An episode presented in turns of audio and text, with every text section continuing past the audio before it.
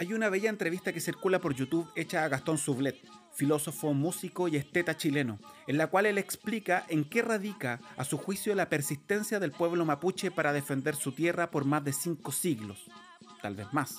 Su conclusión es simple. El pueblo mapuche asumió que su territorio era el paraíso, que no había progreso, idea o imperio que igualase el hecho de vivir en el paraíso y sentirse bendecidos por ello. No quiero hacerle creer que entiendo de cultura mapuche en profundidad. Mi intención en este capítulo es más bien hablar de mi experiencia con una obra que me impactó cuando la leí de niño y que, así como la gran mayoría de las obras que he leído en mi vida, su impacto no radica en una visión global de ella, sino en episodios o momentos que crearon en mí una fotografía de dicha novela. Mi nombre es sumamente Winca y esto es Desocupado Lector, un podcast que pese a su desconocimiento vive rodeado de canelos sagrados. En esta oportunidad, Lautaro, joven libertador de Arauco.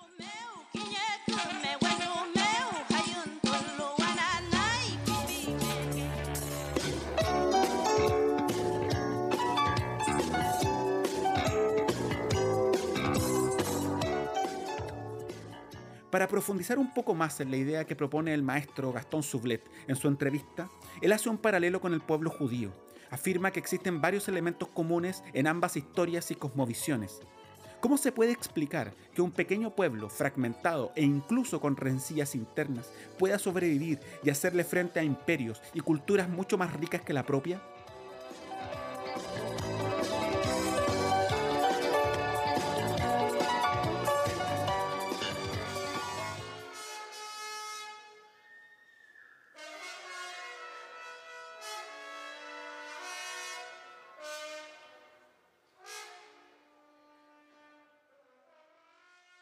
Sublet sostiene que los incas quisieron anexar a los mapuches diplomáticamente, y él se imagina el momento en que los líderes mapuches visitaron Machu Picchu. Imagine por un momento ver la ciudad inca en su esplendor, habitada y funcionando. Sin embargo, los mapuches negaron la posibilidad de pertenecer al imperio. ¿Por qué? ¿Solo por testarudez? ¿No resulta exagerado defender una tierra que es bonita, con lindos paisajes, pero nada más? Mal que mal, lindos paisajes hay en todas partes. La verdad, no se trata solo de defender la hermosura de un paisaje mirado con ojos de turista, se trata de defender un territorio sagrado, una promesa, un modo de vivir pegados a la tierra, ser gente de la tierra.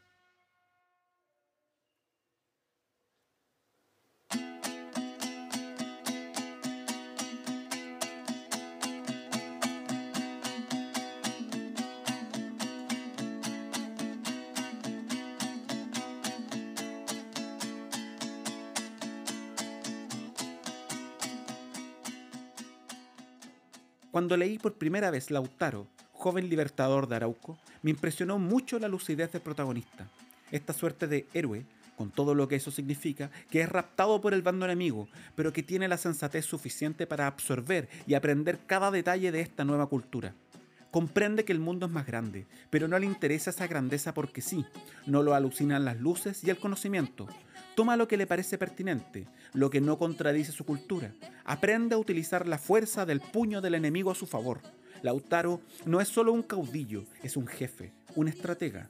Comprende que la tierra que defiende su pueblo no puede entregarse a un usurpador foráneo.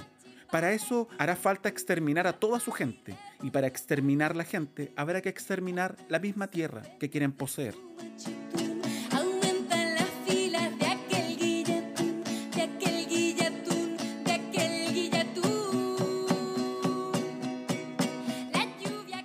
Con el transcurso de los días, Lautaro aprendió su lengua.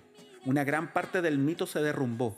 Había descubierto que los dioses hablaban de un modo simple sobre simples cosas, que padecían hambre, sed, frío, igual que los araucanos, que se peleaban a menudo y decían tonterías. Lautaro sonrió y las nubes habían comenzado a disiparse en su pensamiento.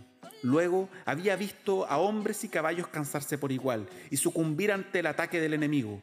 Pero si un millar de cosas se derrumbaban en su contacto con los españoles, otro millar había tomado su lugar. Lautaro escuchaba a su señor en religioso silencio, le oía echar planes de su campaña, le veía distribuir sus fuerzas en el terreno. Lautaro bebía en los labios del conquistador el arte de la guerra.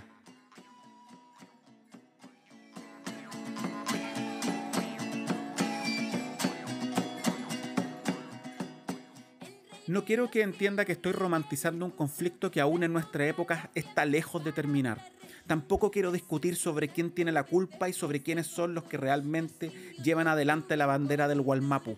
Lo que resulta innegable es la increíble persistencia de un pueblo acreedor también de uno de los poemas épicos más importantes de los españoles, La Araucana, escrito por el mismísimo Alonso de Ercilla y valorado por el propio Miguel de Cervantes en boca del cura del pueblo en el episodio de la quema de los libros en el Quijote de la Mancha. ¿Por qué un poeta enviado por la corona a narrar heroicamente las hazañas de los soldados españoles terminó haciendo una oda al pueblo mapuche? ¿Qué es lo que hay aquí? En una cultura en la que vale más un árbol muerto que un árbol vivo, en una cultura en que el desarrollo tecnológico, la muestra de poderío bélico, la organización política, el tesoro del reino valen más que una cultura supuestamente analfabeta, ¿para qué seguir defendiendo lo indefendible? Porque para el mapuche no existe la propiedad privada.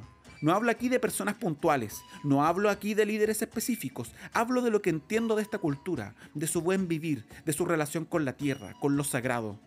Todavía recuerdo en aquella primera lectura el modo en que los mapuches organizados por Lautaro eran capaces de inmolarse por un fin mayor, cómo eran capaces de avanzar en filas, sin armadura, frente al poder de fuego de los españoles. Esa sola imagen caló profundamente en mí. Creo que comprendí de inmediato que la novela no buscaba ser un relato histórico, era solo una intuición de niño, pero hoy lo asumo con claridad. No crea que vengo a venderle una verdad incuestionable. Nuestra relación como chilenos con el pueblo mapuche seguirá siendo un tema polémico quizá para siempre. Y tal vez sea bueno que sea así. Obviamente no es bueno que un territorio viva en estado de guerra perpetuamente, no me crea tan estúpido. Lo digo por el cuestionamiento al orden establecido, al orden hegemónico, el cuestionamiento de esa idea de que la naturaleza es solo un bien de consumo y que lo que podemos obtener de ella vale en cuanto podamos venderlo, comercializarlo.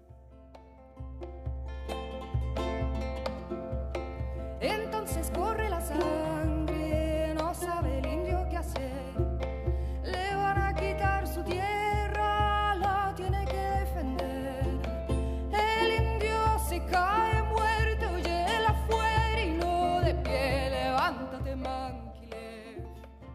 Hasta aquí con este capítulo. Si está admirando los paisajes de su territorio o abrazándose a un canelo queriendo entender algo más de usted mismo, tal vez quiera adentrarse en una novela preciosa, llena de acción y héroes. No le ofrezco un relato con rigor histórico, para eso vaya a otras fuentes. Y ya nos oiremos en otro capítulo de su programa literario favorito y lleno de territorios sagrados por los cuales valdría la pena dar la vida. Desocupado lector. Y recuerde que del mucho entender sobre culturas foráneas y del poco hablar con las plantas podría terminar desterrado de su propio paraíso.